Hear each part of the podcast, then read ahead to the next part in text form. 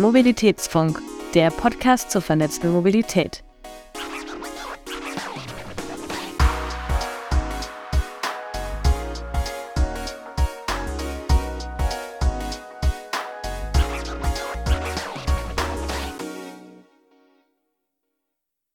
Hallo und herzlich willkommen beim Mobilitätsfunk, eurem Podcast zur vernetzten Mobilität. Der Mobilitätsfunk ist eine Produktion von Vesputi. Mehr Infos findet ihr unter vesputi.com und themobilitybox.com. Mein Name ist Linus und mit dabei ist heute Jan Rickers vom Mobility Fund. Hi Jan. Moin Linus. Freut mich sehr, dass du da bist. Vorab, kurzer Disclaimer, ist nicht Thema des, Pod, äh, des Podcasts heute, aber ähm, der Mobility Fund ist auch einer unserer Investoren, ähm, nur dass das äh, transparent ist. Vielleicht kurz zum Start, Jan. Eine Frage. Ähm, stell dich doch gerne zu Beginn einmal vor, wer du bist und ähm, was du so gemacht hast und wie du dann auch zum Mobility Fund gekommen bist. Ja, mein Name ist Jan, Jan Christoph Rickers. Ähm, ich bin Geschäftsführer des Mobility Funds. Wir sind also ein Venture Capital Fonds aus Hamburg. Ähm, das heißt, wir investieren in, in Startups.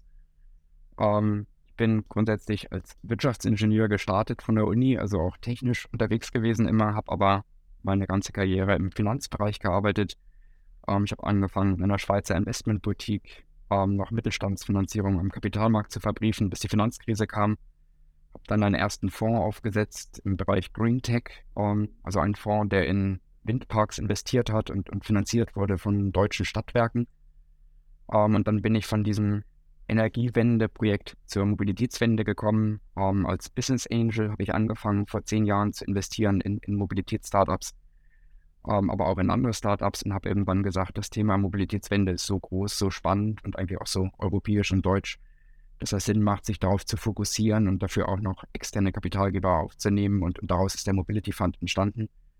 Ähm, wahrlich kein kreativer Name, aber dafür versteht auch jeder gleich, was wir tun. Ähm, wir beschäftigen uns ja. mit der Mobilitätswende und investieren in Startups. das stimmt. Der Name äh, lässt relativ, relativ wenige Fragen über, euer, über euren Fokus auf. Ähm, vielleicht kannst du trotzdem kurz noch einmal beschreiben, ähm, wie wie eure Mission denn ausschaut. Also was, wie, wie, wie, siehst du eure, eure Rolle und was ist euer konkreter Fokus, in den ihr dann auch, ähm, auch investiert im Bereich Mobilität? Ja, sehr gerne. Also Mobilität ist immer noch ein großes Thema. Zum einen volkswirtschaftlich sehr, sehr groß in, in Deutschland und in Europa, aber auch inhaltlich noch relativ breit. Ähm, also wir schränken uns da nicht unnötig ein. Mobilität muss jetzt nicht für uns Räder haben und Menschen transportieren, sondern es kann genauso gut um Gütertransport, also um Logistikthemen gehen. Es kann theoretisch auch schwimmen oder fliegen. Ähm, oft wird Mobilität auch als CASE abgekürzt, C-A-S-E für Connectivity, Autonomy, Shared und Electrification. Das sind so die Themen, die wir uns anschauen. Dort sind wir eher im B2B-Bereich unterwegs, also eher mit Startups, die sich an, an Firmen, an Geschäftskunden wenden ähm, weil wir glauben, dass, dass dort ähm, in der Wertschöpfungskette ähm, der meiste Teil an, an Wert entsteht, ähnlich wie, wie bei der klassischen Mobilität. Wenn man, wenn man sich einen BMW kauft, dann ist er eben auch nur zu 10, 15 Prozent von BMW gebaut und der Rest von Zulieferern. Und genau diese neuen Zulieferer, die suchen wir. Also das, was in der klassischen Mobilität über 100 Jahre entstanden ist an Zuliefererindustrie, das glauben wir, das entsteht in dieser Dekade, in zehn Jahren in der neuen Mobilität und, und dort sind wir unterwegs, dort möchten wir investieren und das gerne in sehr frühen Phasen. Nicht ganz früh, wir investieren nicht als Business Angel in, in einen Gründer, der eine Idee, eine Präsentation hat, sondern wir investieren dann am liebsten, wenn, wenn die ersten Kunden da sind, mit denen man auch sprechen kann, ähm, die, die sich vielleicht überlegt haben, können wir selbst das Produkt bauen, gibt es Wettbewerber, um die man fragen kann, warum habt ihr euch für dieses Startup entschieden, ähm, damit man schon ein bisschen sehen kann, dass die Gründer ihr Produkt wirklich auch herstellen können und auch verkaufen können. Das ist uns ganz wichtig. Aber wir kommen gerne vor, vor einer A- oder B-Runde, also der späteren, größeren Runden, ähm, bei denen es hauptsächlich darum geht, viel Geld einzusammeln und ähm, dem Startup die Möglichkeit zu geben, zu wachsen oder zu internationalisieren. Da sind wir zum einen nicht die richtigen für, weil unsere Taschen nicht so tief sind und zum anderen glauben wir auch, dass wir da nicht genügend Wert mehr beitragen können. Ähm, in dieser früheren Phase kann man sicherlich als Investor dem Startup noch mehr helfen, noch mehr Netzwerk geben, noch mehr Tipps geben und einfach mehr Wert stiften. Da passt aus unserer Sicht die Spezialisierung deutlich besser hin. Und geografisch sind wir fokussiert auf Europa. Ähm, das heißt, wir investieren mehrheitlich in Europa, ähm, da dann auch wieder viel in Deutschland. Das liegt daran, dass Deutschland eine sehr große Volkswirtschaft ist, sehr viel technische Universitäten, viel Innovation hat, aber auch ganz viel alte Automobil- und Logistikindustrie hat und entsprechend sehr viel Dealflow passiert. Ähm, aber wir sind genauso mit unserem ersten Fonds auch in Estland, in der Schweiz, in Israel investiert. Okay, spannend. Du hattest gerade schon mit, mit angesprochen, ursprünglich kommst du auch, also warst immer in der, in der Finanzwelt auch, auch unterwegs, warst dann im Bereich äh, Windparks, wo du auch Stadtwerke selber kennengelernt hast. Ähm, ist im Endeffekt auch ein, ein Spieler im Mobilitätsmarkt, äh, beziehungsweise sehr eng vernetzt mit dem Mobilitätswerk, wo man auch nicht, nicht drum kommt, wenn man ähm, ja, Mobilität in, in Städten machen will. Äh, meist dann eher noch über den Verkehrsbetrieb, aber der Verkehrsbetrieb hängt dann doch meistens auch sehr, sehr nah am Stadtwerk. Ähm, von daher ist es, ist es, glaube ich, so ver vertriebstechnisch auch eine relativ, äh, relativ ähnliche Welt. Du meintest dann vor knapp zehn Jahren, bist du dann auch in die, in die Mobilität mit rein. Wie kam es dazu? Ja, da hat sich eigentlich meistens das eine aus dem anderen ergeben. Ähm, ich war davor bei dieser Investmentboutique, bis die Finanzkrise kam und Investoren das Interesse verloren an, an Verbriefungsprodukten, ähm, hatte dort aber viele Windparkentwickler finanziert, von denen ich wusste, die möchten gerne mit Stadtwerken ins Geschäft kommen und Stadtwerke waren dann oft etwas zu langsam oder zu unsicher ähm, und hatte deswegen gesagt, dann lass uns doch einen Windparkfonds gründen. Ähm, haben die Stadtwerke Zeit, sich damit zu beschäftigen, können durch ihre verschiedenen Gremien gehen und wenn sie sich dann entschieden haben und sich beteiligen dürfen, dann kann man mit ihrem Geld marktwirtschaftlich handeln, schnell handeln und, und eben wie, wie ein normaler privater Investor am, am Markt Windparks kaufen. Und das hat alles sehr schön funktioniert und, gab mir dann auch die Möglichkeit, als, als Business Angel in Startups zu investieren. Ähm, mein erstes Mobilitätsinvestment hat sich zufällig ergeben. Ähm, und zwar hatte ich damals für meinen Windparkfonds an der BHU, ähm, der Privatuniversität, wahrscheinlich mit den meisten erfolgreichen Startup-Gründungen Deutschlands, ähm, mir in der studentischen Unternehmensberatung Hilfe gesucht ähm, und habe dort zufällig den Gunnar Froh bekommen oder ausgewählt von den Kandidaten, ähm, um mir Wirtschaftlichkeitsmodelle für meine Windparks zu bauen. Und der hatte dann später, nachdem er ein Airbnb-ähnliches Startup an Airbnb verkauft hat und einige Jahre für Airbnb im Bereich Shared Economy unterwegs war, ähm, dann dort in den USA Uber und Lyft kennengelernt, also dieses private Taxifahren sozusagen, Peer-to-Peer, Ridesharing, ähm, und hatte dann ein, eine Art, ja, Kopie ist vielleicht etwas zu abwertend gesagt, aber ein, ein ähnliches ähm, Geschäftsmodell nach Deutschland gebracht ähm, unter dem Namen Wunder Mobility. Äh, und da ich den Gunnar kannte und ihm vertraute ähm, und er bereits auch einen erfolgreichen Exit hatte im Startup-Bereich, ähm, habe ich dort investiert und war tatsächlich mit ihm als einziger Investor, glaube ich, beim Notartermin vor zehn Jahren, 2013 in Hamburg, ähm, und bin seitdem als Business Angel im, im Mobilitätsbereich unterwegs. Habe dann weitere Startup-Investments gemacht in die verschiedensten Themen. Business Angel Investments sind oft etwas opportunistisch. Man hat ein Netzwerk, man, man lernt Menschen kennen, die stellen einem Ideen vor und ab und zu investiert man, wenn man davon überzeugt ist. Ähm, habe dann aber irgendwann gesagt, es macht viel mehr Sinn, sich zu konzentrieren auf ein Thema ähm, und einfach auch aus der Überzeugung heraus, dass die Mobilitätswende jetzt passieren wird oder auch vor einigen Jahren schon gestartet ist, ähm, immer, immer spannender wird, ähm, aus, aus verschiedensten Gründen, ähm, aus, aus technologischen Gründen. Es gehen viele Dinge jetzt, die früher noch nicht gingen, aber auch aus, aus politischen Gründen oder letztendlich eben aus, aus Gründen des Umweltschutzes. Ähm, der Verkehrssektor hat seit 1990 kein CO2 einsparen können. Als, glaube ich, einzige Industrie ist es einfach ein riesen Nachholbedarf da. Ähm, deswegen bin ich davon überzeugt, die Mobilitätswende, die ist ein, ein super spannendes Thema. Ähm, ob man das jetzt als finanzielles Investment sieht, als Impact-Investment sieht oder einfach auch inhaltlich sieht. Es ist eine, eine Sache, die, die super spannend ist, die jetzt passiert und die auch ganz viel in, Deutschland und Europa passiert. Und es gibt ähnliche Fonds, die auf Mobilität spezialisiert sind in anderen Kontinenten. Ähm, es gibt in Israel einen größeren bekannten Fonds, es gibt in den USA mehrere. Ähm, ausgerechnet in Europa und Deutschland gab es das nicht, außer den Corporate Venture Capital Fonds der, der alten Industrie. Ähm, und, daraus ist dann der Mobility Fund entstanden vor einigen Jahren, ähm, ein unabhängiger Frühphaseninvestor in die Mobilitätswende aufzubauen. Das war das Das war das Konzept, die Idee von Anfang an. Um, ähm, und wir haben 2018 gestartet, sind seitdem bei der deutschen BaFin registriert, also als ganz normaler BaFin regulierter Fonds. Um, ähm, wir haben einen ersten Fonds 2019 geschlossen, der hat zwölf Investments gemacht, davon ist Vesputi 1. Um, wir haben jetzt im letzten Herbst, vor, vor einem halben Jahr, den zweiten Fonds gestartet, der genau dasselbe machen wird, nur etwas größer, größere Investments, aber genau dieselbe Unternehmensphase, dieselben Technologien, dieselbe Geografie ähm, um das Ganze fortzusetzen und einfach noch größer zu machen. Ja, spannend. Du hattest gerade, also bevor wir jetzt äh, äh, mit, mit, mit, reinsteigen, was denn aktuell so die, die, die interessanten Themen für euch sind, beziehungsweise was, was so in der Mobilitätswelt passiert, du hast gerade schon so an der einen oder anderen Stelle mit, ähm, sag mal, die Vergangenheit mit, mit genannt. Einmal hattest du davon geredet, ähm, klar, im, im, im Verkehrsbereich, einer der Bereiche, wo tatsächlich nichts passiert ist in den letzten Jahrzehnten in Bezug auf, ähm, auf ähm, CO2-Ausstoß. Ähm, das heißt, da, da, da, muss irgendwie passieren, beziehungsweise ist, ist historisch nichts passiert. Jetzt sind wir an einem Punkt, wo es gar nicht mehr anders geht. Gleichzeitig hast du zum einen erzählt, dass so ähm, bei Wunder Mobility dein erstes Investment war, hat es aber dann sehr stark auch Beispiele aus eher aus dem B2C-Bereich genannt. Ähm, davor aber gesagt, dass aktuell dann eher das Thema B2B für euch spannend ist. Das heißt, da hat sich auch was getan.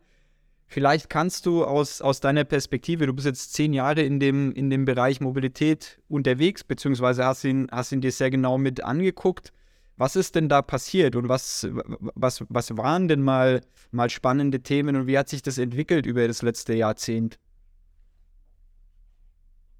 Ja, das ist eine gute Frage und wenn ich drüber nachdenke, tatsächlich hatte das erste Investment Wunder Mobility als B2C-Thema angefangen.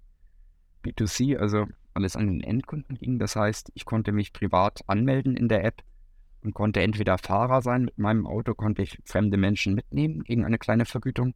Oder umgekehrt, ich konnte auch als, als Kunde mitgenommen werden und Fahrten suchen. Um, das heißt, es war tatsächlich ein, ein B2C-Investment was sich dann aber witzigerweise in ein B2B-Investment gewandelt hat, ähm, weil das Unternehmen äh, dann in, in Deutschland erstmal mit der Taxi-Lobby die erwarteten erwartbaren regulatorischen Probleme bekommen hat, ähm, dann den, den Markt geändert hat, nach Osteuropa gegangen ist, dort dasselbe gemacht hat und dann nochmal weiter gewandert ist ähm, in Emerging Markets, also in Entwicklungsländer, ähm, beispielsweise dann in den Philippinen, aber auch später in, in großen anderen Ländern wie Indien ähm, das dasselbe angeboten hat, ähm, bis hin zu Carpooling. Also Carpooling, ich nehme auf dem Weg von meinem Wohngebiet ins, ins Gewerbegebiet zur Arbeit Kollegen mit oder auch Fremde mit. Ähm, das hat sehr gut funktioniert, da gab es dann Millionen Fahrten. Aber das Ganze war so furchtbar kleinteilig. Und das ist das, was uns oft auch in diesem Bereich stört als Investor. Ähm, aber das Ganze hat dann viel Aufmerksamkeit gebracht und, und so sind dann andere Mobilitätsanbieter auf das Startup zugekommen und haben gesagt, kannst du uns nicht eine App bauen? Und, und das ist die Entwicklung, die Wunder Mobility genommen hat. Mittlerweile bauen sie Apps für andere ähm, Unternehmen, die dann Mobilität anbieten. Und dazu gehören dann auch wieder zum Beispiel Stadtwerke. Ähm, also das heißt, was Wunder Mobility macht, ist, sie bauen die, die Software, das Betriebssystem oder auch die App für den Kunden, ähm, mit dem man beispielsweise elektrische Fahrräder teilen, mieten kann oder, oder ähm, diese Vespa-artigen elektrischen Roller oder auch Autos. Und, und wer betreibt diese Flotte? Das kann eben ein Stadtwerk sein oder, oder ein ÖPNV-Anbieter. Und, und da gibt es tatsächlich einige Kunden, die Wunder Mobility in Deutschland hat, ähm, aus dem kommunalen Bereich, äh, die, die dort Flotten haben. Und, und Wunder Mobility war da auch ziemlich ganzheitlich unterwegs. Also das heißt, die haben auch Fahrzeuge mitentwickelt, oder, oder zu günstigeren Konditionen eingekauft. Ähm, sie haben die, die App entwickelt ähm, und, und den Stadtwerken beispielsweise zur Verfügung gestellt, aber auch bei, bei Finanzierungsthemen mitgeholfen, um so eine ganze Flotte zu finanzieren, um die Auslastung auszurechnen. Ähm, also die sind zu so einer Art Betriebssystem geworden und haben zusätzlich auch noch einen Marketplace gemacht, bei denen dann andere wieder zusätzliche Apps anbieten können, dass das wirklich ein, ein sehr ganzheitliches Modell geworden ist. Um, ähm, und, und das zeigt auch schon mal eben eine Entwicklung im, im Mobilitätsbereich über die Jahre innerhalb eines Startups. Um, ähm, ansonsten hat sich natürlich auch viel geändert in den zehn Jahren. Um, ein offensichtliches Thema, wenn man auf die Straße schaut, ist, ist die Elektromobilität. Vor zehn Jahren gab es eigentlich keine, keine Elektroautos auf deutschen Straßen. es fing an mit, mit den Teslas, ursprünglich mal als, als hochpreisige Sportwagen, die, die man sah. Und mittlerweile ist, ist ein signifikanter Anteil der, der neu zugelassenen Autos elektrisch oder, oder hybrid unterwegs, aber im besten Fall Batterie elektrisch, also richtig elektrisch, ohne, ohne Verbrennermotor. Ähm, und, und damit kommen natürlich ganz viele Themen. Also mit den Elektrofahrzeugen kommt eben auch das Thema des Ladens. Also ganz viel, ganz viel Infrastrukturthemen, ähm, Ladesäulen, Ladesäulen in unterschiedlichen Bereichen. Am Anfang waren Elektroautos eher teuer, das heißt, es waren dann auch eher die, die gut ähm, verdienenden Personen, die sich Elektroautos kauften, die dann oft entweder ein eigenes Haus haben mit einem Carport, wo sie zu Hause laden können, oder aber auch mit einem Mitarbeiterparkplatz, wo sie laden können und, und mit, mit der zunehmenden Marktdurchdringung der Elektroautos und auch zunehmend günstigeren Preisen hoffentlich, ähm, wird ein Elektroauto eben etwas für, für jeden, der eben möglicherweise keinen eigenen Parkplatz hat oder auch keinen Firmenparkplatz hat und dann auf der Straße laden muss. Also das Laden ändert sich von den privaten Bereichen in den öffentlichen Raum. Hinzu kommt natürlich das Laden auf, auf ähm, Autobahnraststellen, weil die Reichweite nicht ausreicht. Ähm, das ist nochmal ein spezielles Laden, das, das schnelle Laden, ähm, was, was kommt und was eben auch mitkommt mit der Elektromobilität, ist, ist dann ähm, Thema wie Batterie. Ähm, was macht man mit den Batterien, wenn sie nicht mehr genügend Reichweite haben? Ähm, vielleicht, wenn sie bei 70% Reichweite sind, dann möchte man sie langsam austauschen, äh, weil, man, weil man sich nicht mehr traut, von Hamburg nach Berlin zu fahren und nicht viel unterwegs laden möchte. Aber dann ist die Batterie immer noch viel zu schade für den Sondermüll. Was tut man also damit? Und sich damit auseinanderzusetzen, was ist so Second Life, also zweites Leben für die Batterie, was kann man damit machen? Kann man viele Batterien zusammenfassen und sie neben einen PV-Park oder einen Windpark stellen und dann den Strom, wenn, wenn mal zu viel Wind weht und die Industrie ihn nicht braucht, den Strom zwischenspeichern beispielsweise, ist, ist ein Modell. Ähm, da gibt es verschiedene andere Varianten noch, ähm, aber auch überhaupt erstmal festzustellen, was ist der, der Status der Batterie, wie, wie gut ist die noch? Ähm, Batteriediagnostik, das sind so alles Themen, wo viele Startups jetzt entstehen ähm, und spannende Geschäftsmodelle entstehen und, und das, das offensichtlichste und sichtbarste Thema, die Ladesäule selbst, ist, ist eigentlich aus unserer Sicht speziell das, das langweiligste fast, ähm, weil es ein Hardware-Thema ist, eher, eher ein Infrastruktur-Immobilienartiges Thema ist man braucht ziemlich viel Geld und ziemlich viel Atem, um damit Geld zu verdienen. Das ist also kein, kein Thema für uns als, als Venture Capital Fonds. Ähm, und, und wo es auch nicht ganz klar ist, wie kann man überhaupt damit Geld verdienen. Da gibt es ja auch die unterschiedlichsten Ansätze, warum man Ladesäulen finanziert. Tesla tut das wahrscheinlich, um Autos zu verkaufen, nicht um Strom zu verkaufen.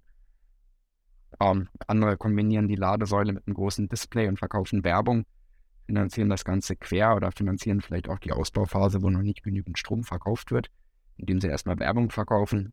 Manche richten sich eher auf die Treibhausgasquote, also einen, einen Bonus, den man erhält für Ladesäulen. Manche verkaufen einfach Strom. Das mag besonders da funktionieren, wo, wo man hohe Preise erzielt, also auf der Autobahnraststelle zum Beispiel. Aber über die Jahre gab es auch andere Themen, die sich entwickelt haben. Ich weiß, wir hatten unsere erste Insolvenz im ersten Fonds im Bereich Autonomie. Ähm, wir hatten in ein Startup investiert, was, was dabei hilft, Flotten von autonomen Fahrzeugen zu steuern. Also theoretisch auch wieder ein Thema für, für die ÖPNV-Welt, für die Stadtwerke-Welt. Ähm, die, die Idee war, man, man hat autonome Fahrzeuge, die beispielsweise auf einer Kreisrunde fahren, die, die irgendwo vielleicht am, am Ende der, der S-Bahn im Peripheriebereich fahren ähm, und, und die man dann per App ähm, anrufen kann. Dann fahren sie einen kleinen Umweg, sammeln dich ein, fahren auf ihrer Runde weiter, setzen dich zum Beispiel bei der S-Bahn-Station aus oder eben umgekehrt bringen dich von der S-Bahn nach Hause. Ähm, und, und dieses Steuern einer autonomen Flotte, das war, glaube ich, grundsätzlich ein, ein sehr gutes Modell, ein sehr sinnvolles Modell, sehr gute Gründer, an die wir immer geglaubt haben, auch am Ende nicht unseren Glauben verloren haben. Aber das Problem war, es gibt einfach nicht genügend autonome Fahrzeuge. Wenn man umgekehrt schaut, wie viel Geld wurde von den großen ähm, Autokonzernen oder auch Tech-Konzernen aus den USA in den Bereich Autonomie investiert, dann waren das eben vor zehn und vor fünf Jahren riesige Summen und das ist total eingebrochen. Da ist der Glaube verloren gegangen. Also vor vielen Jahren glaubte man halt, das Roboter-Taxi wird, wird bald durch die europäische Innenstadt finden ähm, und sich dort zurechtfinden. Aber das ist nicht gekommen und das heißt immer, in ein paar Jahren kommt es. Aber mittlerweile haben da viele den Glauben dran verloren. Das haben wir auch. Um, ähm, insofern Autonomie ist immer noch ein Thema, was wir spannend finden, aber, aber dann eben weniger die, die volle Autonomie mit dem Level 4 oder 5, sondern eher teilautonome Funktionen, also vielleicht ein Platooning, dass das LKWs auf der Autobahn in der Kolonne fahren. Das ist viel einfacher, als, als dass ein Taxi durch die europäische Innenstadt fährt. oder auch Teleoperations, also das, was man zum Beispiel von, von Drohnen kennt, dass sie ferngesteuert werden. Das macht ja auch theoretisch für Autos Sinn. Also wenn ich, wenn ich jetzt einen, einen Mietwagen habe oder eben vielleicht auch nur im städtischen Verkehr fahre, ähm, normalerweise muss ich auf der App das Auto reservieren, dann laufe ich dahin, dann fahre ich zu meinem Ziel, da ist dann möglicherweise kein Parkplatz frei, dann fahre ich noch ein bisschen rum, suche einen Parkplatz und gehe dann zu Fuß zu meinem Ziel die, die Idee ist eben, dass ein Auto zu mir autonom gefahren wird, die paar hundert Meter vor meiner Tür. Ich steige ein, fahre selbst zu meinem Ziel, steige dort aus das Auto fährt autonom weiter zum nächsten Kunden. Das sind so Modelle, die mit, mit Teleoperations, also ferngesteuert, funktionieren können und die wahrscheinlich wirtschaftlich auch Sinn machen. Ähm, also das, das sind so Entwicklungen im Bereich Autonomie. Ähm, Logistik ist für uns ein super spannender Bereich, einfach auch deswegen, weil es volkswirtschaftlich wieder riesengroß ist und, und weil es sehr undigital, sehr ineffizient oft ist. Da sind jetzt auch schon einige Startups entstanden, die, die sehr, sehr groß und sehr erfolgreich geworden sind, aber da ist auch noch Platz für viele andere Themen. Ähm, wir haben uns dort beteiligt an einem Startup, was, was eine Peer-to-Peer-Sharing-Plattform für Trucks und Trailers ist, also wo man, wo man letztendlich ähm, Eigentum und, und Nutzen trennen kann ich kann als, als, als Flottenbetreiber überschüssige Fahrzeuge dort abgeben und, und temporär vermieten. Oder umgekehrt, wenn ich nicht genügend Fahrzeuge habe, dann kann ich dort welche mieten. Um, ähm, das sind so Modelle, die wir interessant finden. Um, ähm, vielleicht auch eine Plattform für, für gebrauchte Nutzfahrzeuge. Nutzfahrzeuge werden, werden anders gehandelt als ein Pkw. Um, ähm, Konzepte wie Auto 1 gibt es im, im Nutzfahrzeugbereich noch nicht. Also da gibt es ganz viele spannende Themen, aber, aber noch ein anderes Thema, was, was wir gerade sehr spannend finden, ist, ist der Bereich Mitarbeitermobilität. Da hat sich einfach auch ganz viel geändert. Da hat sich sicherlich der politische Druck geändert, ähm, dass, dass nicht jeder mehr im, im Firmenwagen oder im, im, privaten Pkw zur Arbeit fahren soll, ähm, um Emissionen zu reduzieren, ähm, aber auch, weil es oft eine Knappheit gibt dann an Parkplätzen.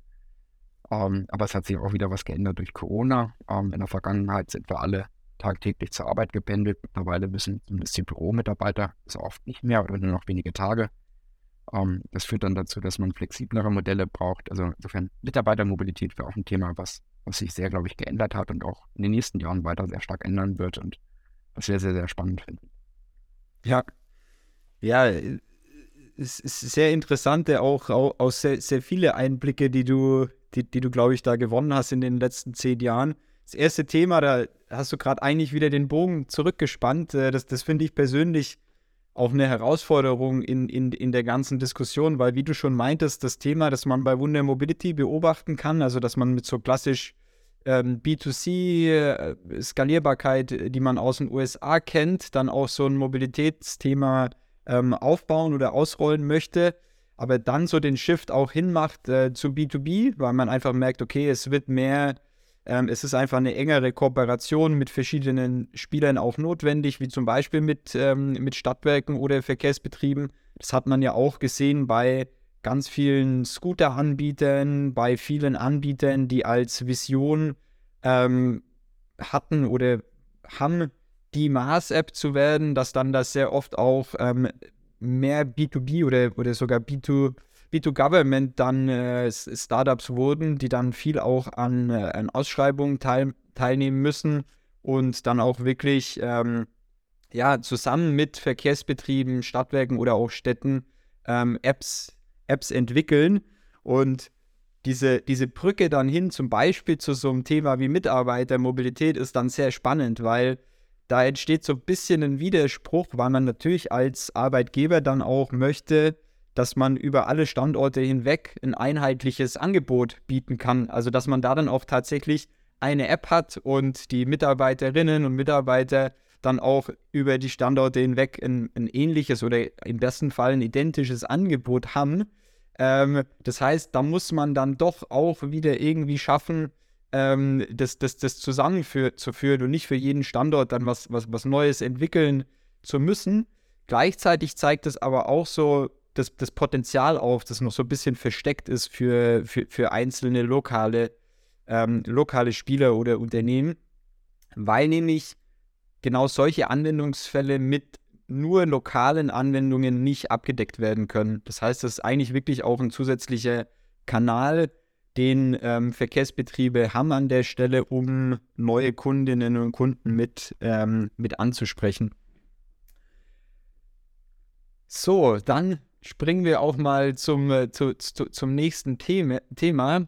Und zwar, es ist wieder, es, es ist sehr eng verbunden, und zwar die Herausforderungen. Ich meine, ähm, du hattest schon gemeint, so teilweise wurde es dann zu kleinteilig, lokal, zu, ähm, zu besonders, dass es dann tatsächlich auch, ähm, sag mal, wie, wie sich das so ein, ähm, so ein Risikoinvestor wie ihr dann auch, auch wünscht, wachsen kann. Was sind denn sonst noch die Herausforderungen im Mobilitätsbereich? Also gerade so aus Perspektive Realität in der Mobilitätswelt und, sag mal, Wachstumshoffnungen eines ähm, Risikoinvestors? Ja, das ist eine ganz spannende Frage natürlich für, für uns. Die, die stellen wir uns jedes Mal, wenn wir uns ein, ein neues Startup anschauen. Ähm, das tun wir sehr oft. Ich glaube, um, so ganz grob investieren wir in, jedes hundertste Startup, was wir kennenlernen.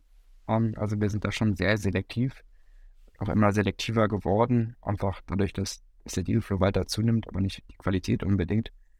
Um, ähm, über die letzten Monate ist die Qualität sicherlich eher gestiegen, während vor, vor ein, zwei Jahren noch, noch jeder halbwegs ambitionierte Gründer seine Investoren fand, weil einfach zu viel Venture Capital, zu viel Wagniskapital da war ähm, hat sich der Markt sicherlich sehr gedreht über, über die letzten Monate oder das letzte ganze Jahr. Ähm, wir erleben gerade in unserem Portfolio eine überzeichnete Finanzierungsrunde, mehrfach überzeichnet. Das ist ganz toll, aber auch ziemlich ungewöhnlich heutzutage. Ähm, zurück zu deiner Frage, was, was ist uns wichtig? Also uns ist natürlich wichtig, wir sind ein Finanzinvestor. Wir sind eben nicht der CVC, also wir sind nicht ein Corporate Venture Capital Fonds, ein Fonds, der einem alten Mobilitätsanbieter gehört, der, der vielleicht eher danach sucht, welche Technik kann er gut integrieren, sondern wir sind ein unabhängiger Investor. Das heißt, wir möchten Geld verdienen, wir investieren für die finanzielle Rendite.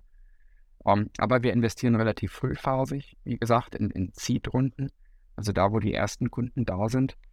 Da ist dann aber so ein Startup um, ähm, im aktuellen Umfeld oft irgendwo 5 bis 10 Millionen wert. Um, ähm, und wenn wir dann ein paar hunderttausend Euro investieren, dann haben wir ein paar Prozent Anteil ähm, und und wenn, wenn das Geld sich verzehnfacht, ähm, das muss es mindestens können, ansonsten ist es sicherlich nicht attraktiv für uns.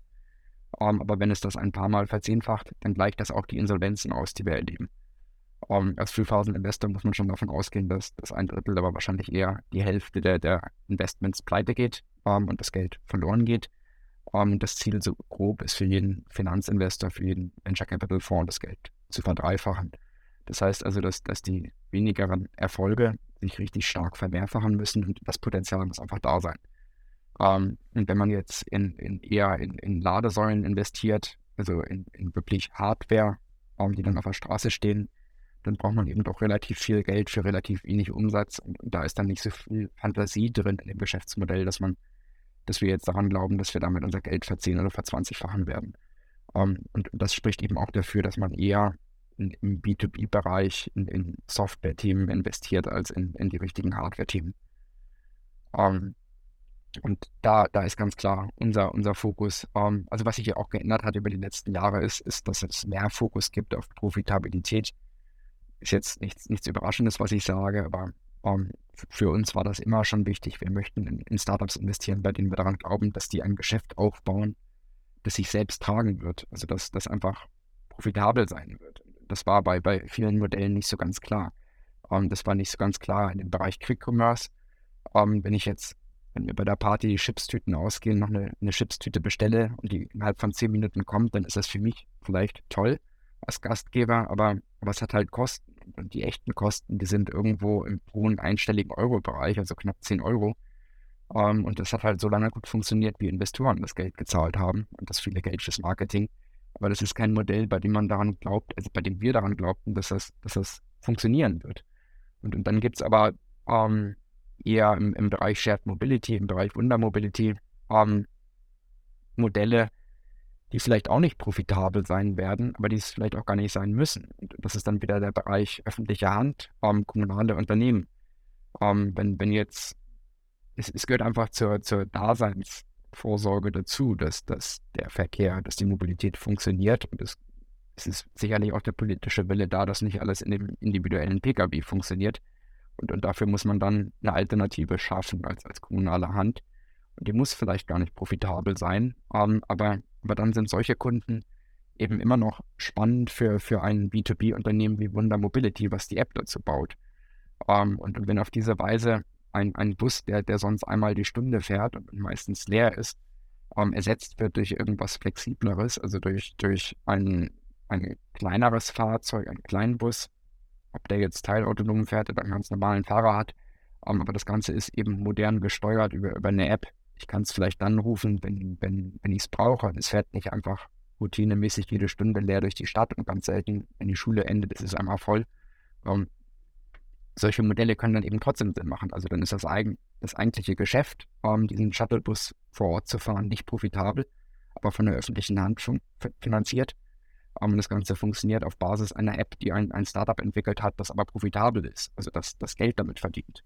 Also insofern glaube ich, das eine schließt das andere nicht aus und, und Mobilität ist eben kein Thema, was, was überall profitabel sein muss, sondern was, was einfach auch politisch gewollt in die eine oder andere Richtung gesteuert werden kann und sollte. Und es war ja auch immer so, dass es, dass es einen Eingriff des, des Staats gibt. Also wenn das das Anwohnerparken ist vor meiner Haustür, natürlich ist es nicht, nicht richtig, dass, dass es irgendwie 20 oder 50 Euro pro Jahr kostet die echten Kosten sind viel höher. Das, das wurde halt subventioniert sozusagen. Also der, der Pkw war immer im Vordergrund und das muss nicht so sein. Das ist genauso auch wieder die Mitarbeitermobilität. Wenn der Firmenwagen mit 1% Listenpreis monatlich versteuert wird, dann ist das viel billiger, als wenn ich über das Mobilitätsbudget mir ein Auto leasen würde, steuerlich, weil es ist eine, eine ungleiche Behandlung, die eigentlich nicht gerechtfertigt ist.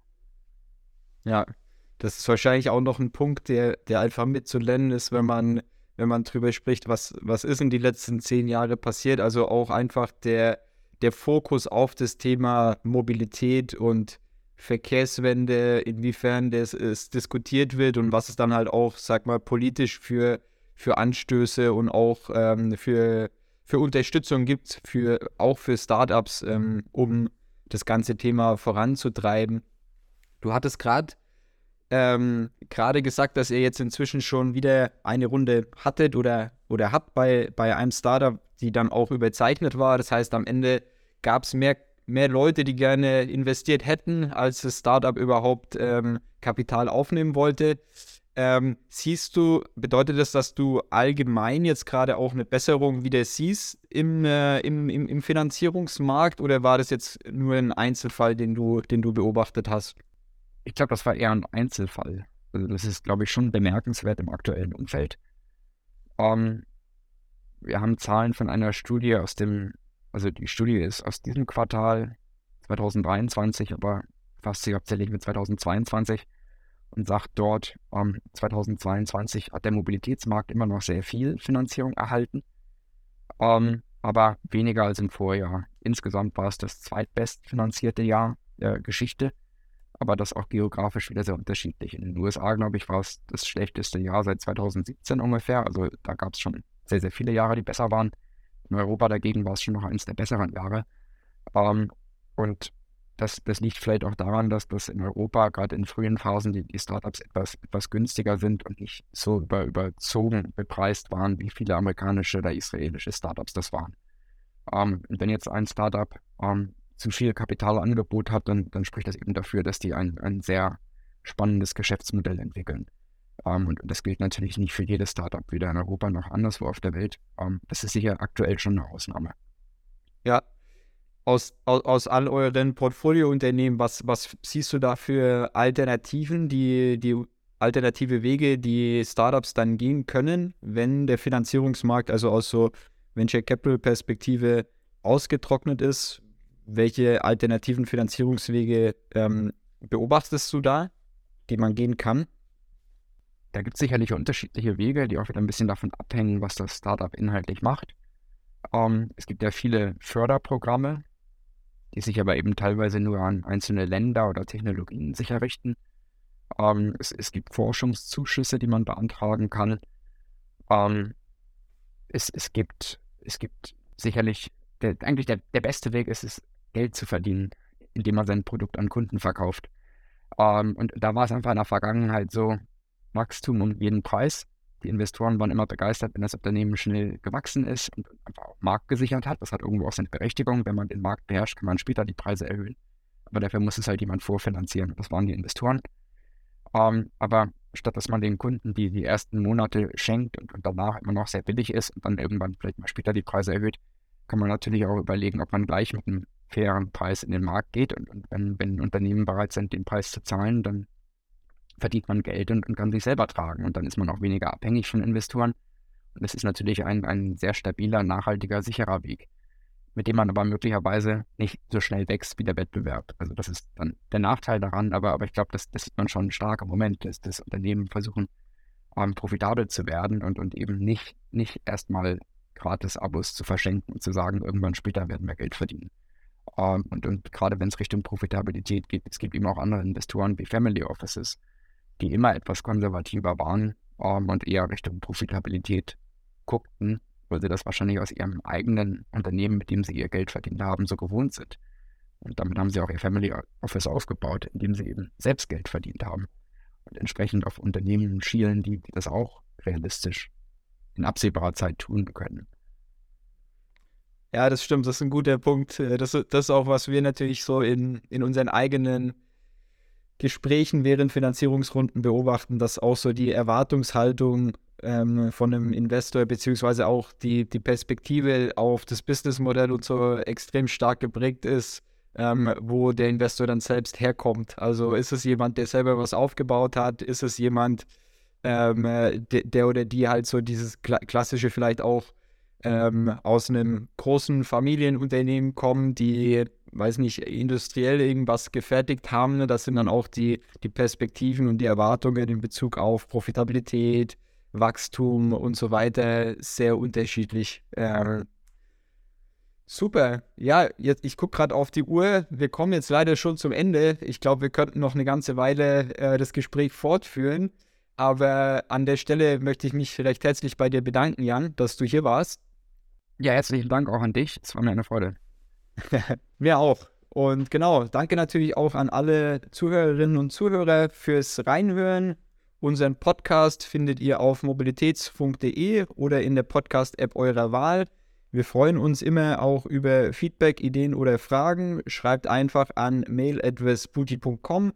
Und noch als Hinweis, um immer auf dem Laufenden zu bleiben, könnt ihr gerne auch unseren Newsletter unter vesputi.com abonnieren. In dem Sinne, tschüss, herzlichen Dank und bis zum nächsten Mal.